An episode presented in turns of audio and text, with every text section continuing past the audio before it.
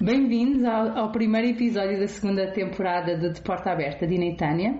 Hoje temos a, a Teresa, que é terapeuta da fala e que vem conversar connosco sobre um tema que nós ainda não tivemos uh, uh, qualquer conversa ou discussão nos episódios das temporadas anteriores, que é sobre terapia assistida com animais. Eu vou já deixar a Teresa apresentar-se também, ela falar, falar um bocadinho sobre o seu percurso e quem, quem é que é a Teresa.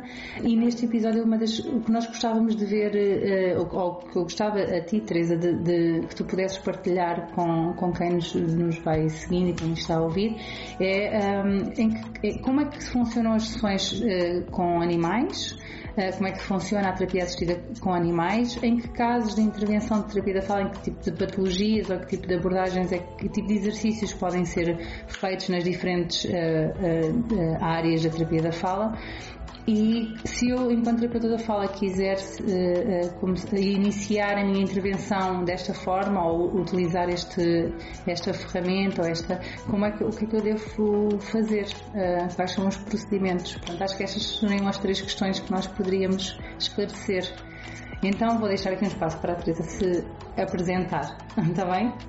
Ah, sim. Antes de mais, obrigada por este convite, ainda por cima para falar de uma área que eu adoro uh, e vão perceber, acho eu. Uh, além disso, uh, dou-vos os parabéns pelo programa, que é fantástico e eu acho que sim, acho que devem investir bastante no Desporto Aberta, principalmente para haver essa troca de casos, de experiências, de divulgação de material, de avaliações, sei lá, por aí fora, tanto que vocês já têm a falar e tanto uh, cá para falar. É assim, sou terapeuta da fala, um, fiz entretanto formação de terapia assistida para animais, já vos vou falar qual foi este passo. E, e sim, trabalho com terapia assistida não todos os dias, até como gostava, mas também para dar descanso aos cães. e, um, e é um complemento do meu trabalho como terapeuta da fala. Bem, terapia da fala surgiu na minha vida desde sempre porque tenho uma irmã com trissomia e com 4 anos de diferença de mim, portanto, isto há 4 anos e meio, isto há 30 anos, ainda por cima nos Açores, que é onde, onde vivia, onde vivo, onde trabalho onde pretendo cá ficar. Mas para vos dizer que na altura era muito difícil o acesso às terapias, difícil não era tão divulgado, ainda mais uma patologia como a trissomia, que pronto, era diferente mais diferente agora por causa da falta de informação e por aí fora. Bem, isto tudo, os animais, onde é que entram? Porque hum, nós temos, sempre fomos criados em família por, por todo tipo de animais, desde cavalos, cães, por aí fora, cabras, coelhos.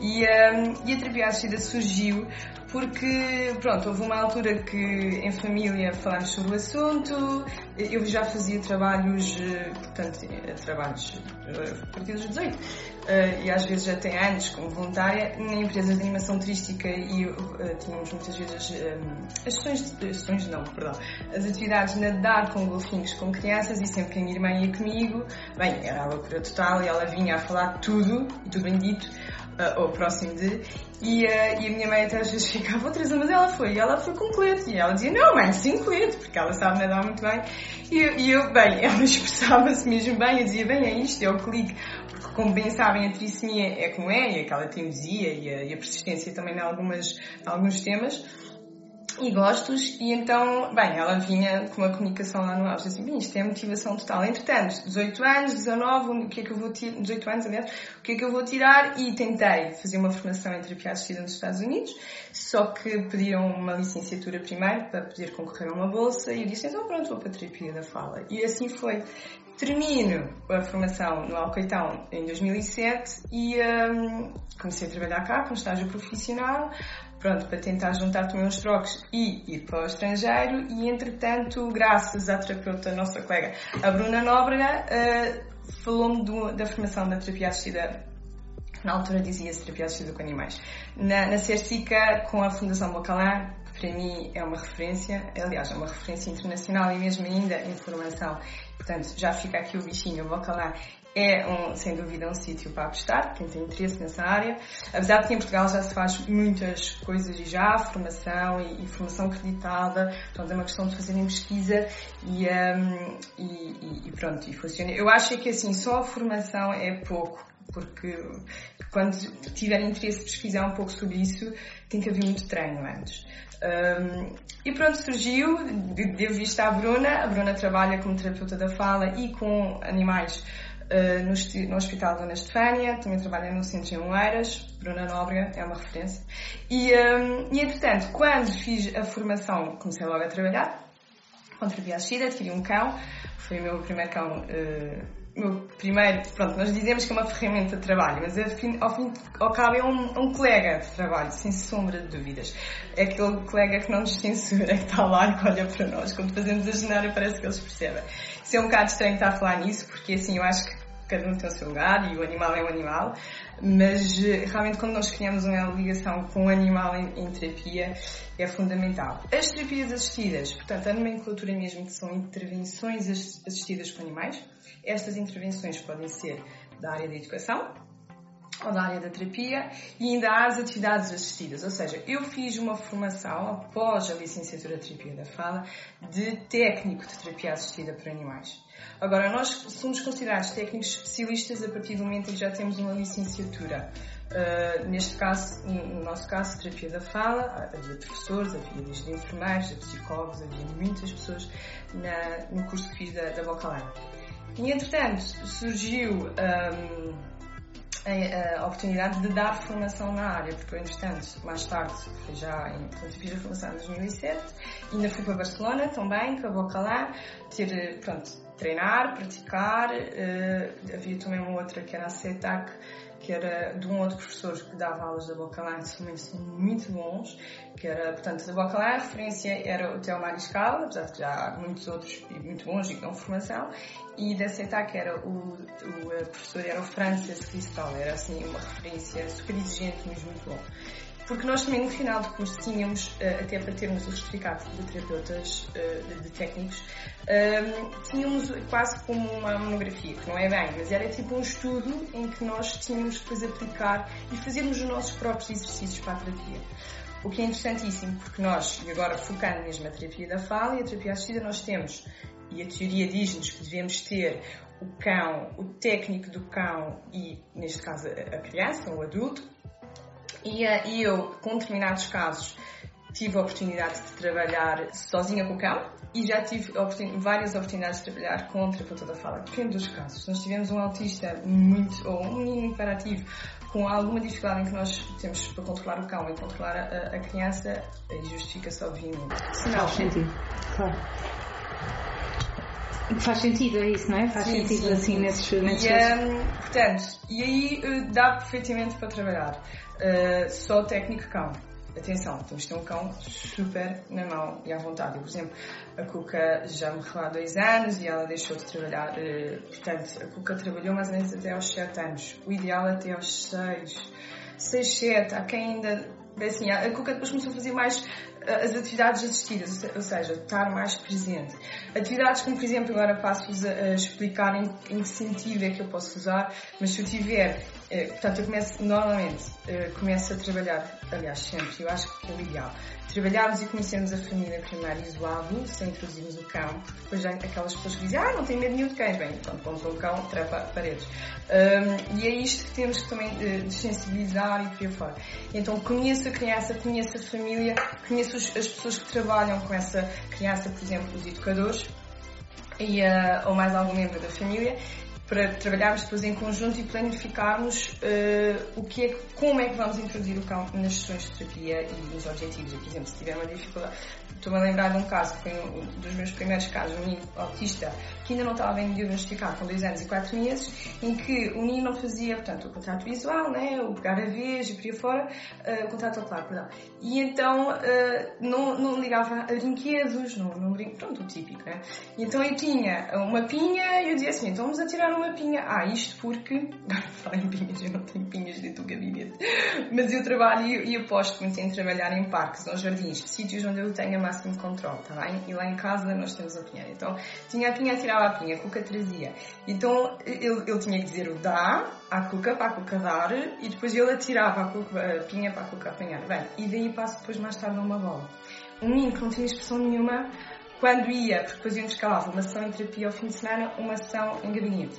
Quando já subia as escadas do centro, onde eu normalmente vou buscar os meninos à sala de espera, onde eu, onde eu ia buscar, tanto no trabalho privado, ele já ria, bem, bastava ver-me que ria, porque depois há aqui esta, esta dúvida dos pais, então e quando não tivemos o cão, será que ele vai colaborar?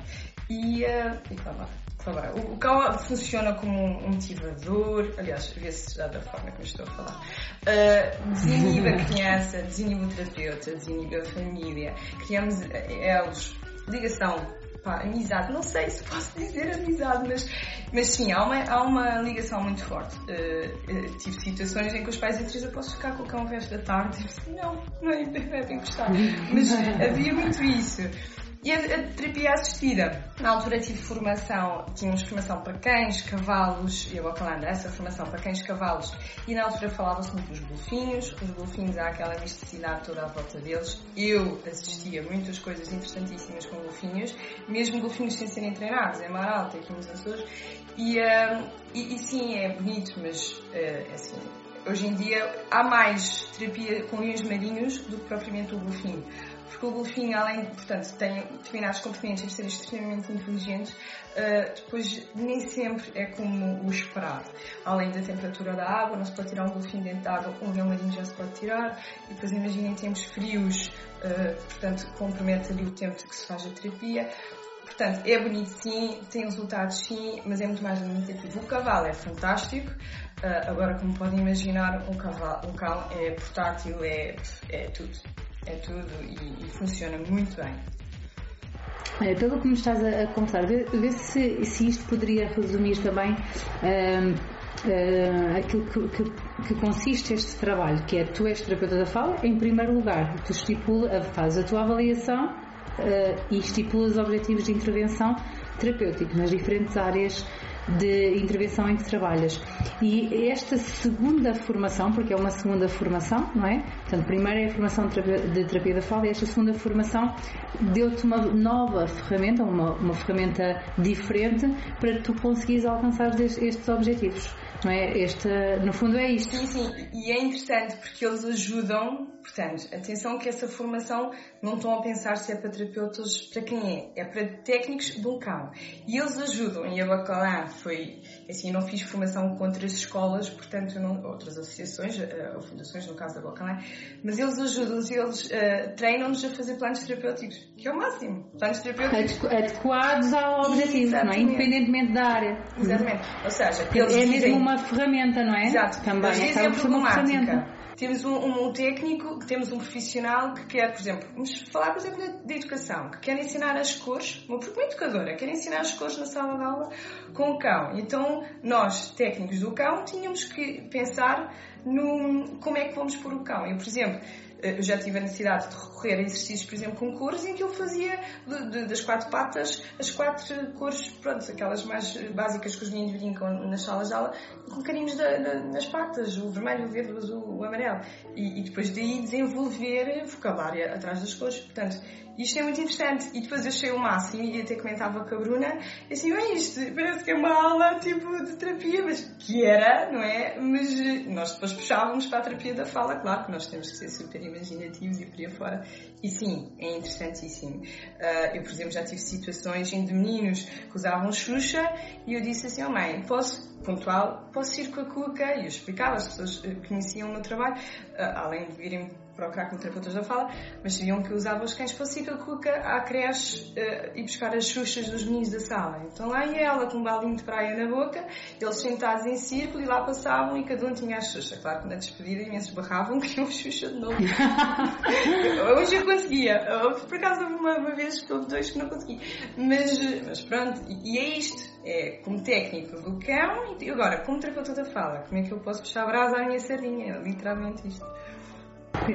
Pronto, olha, obrigada pelo, por, este, por esta conversa, que sei que conseguias ficar a dar muitos mais ah, exemplos ah, de aplicações, mas eu acho que pelo menos já fica aqui um cheirinho, não é? Para quem não conhece e que não sabe muito bem como é que isto funcionaria e ficou curiosa, eu acho que pelo menos fica aqui este cheirinho de, de uma, uma abordagem que pode ser uma abordagem diferente aos nossos objetivos enquanto terapeutas da fala, sejam eles quais forem em que áreas, não é? Portanto, esta é uma alternativa que pelos vistos funciona e que pode ser muito motivadora para, tanto para crianças como para adultos, não é? Pronto. Deixa-me agradecer-te a tua a tua presença, a tua disponibilidade para, para partilhares a tua hum, experiência também. E obrigada a todos os que nos estão a ouvir hoje. E até à próxima. Obrigada eu, Tânia. Obrigada.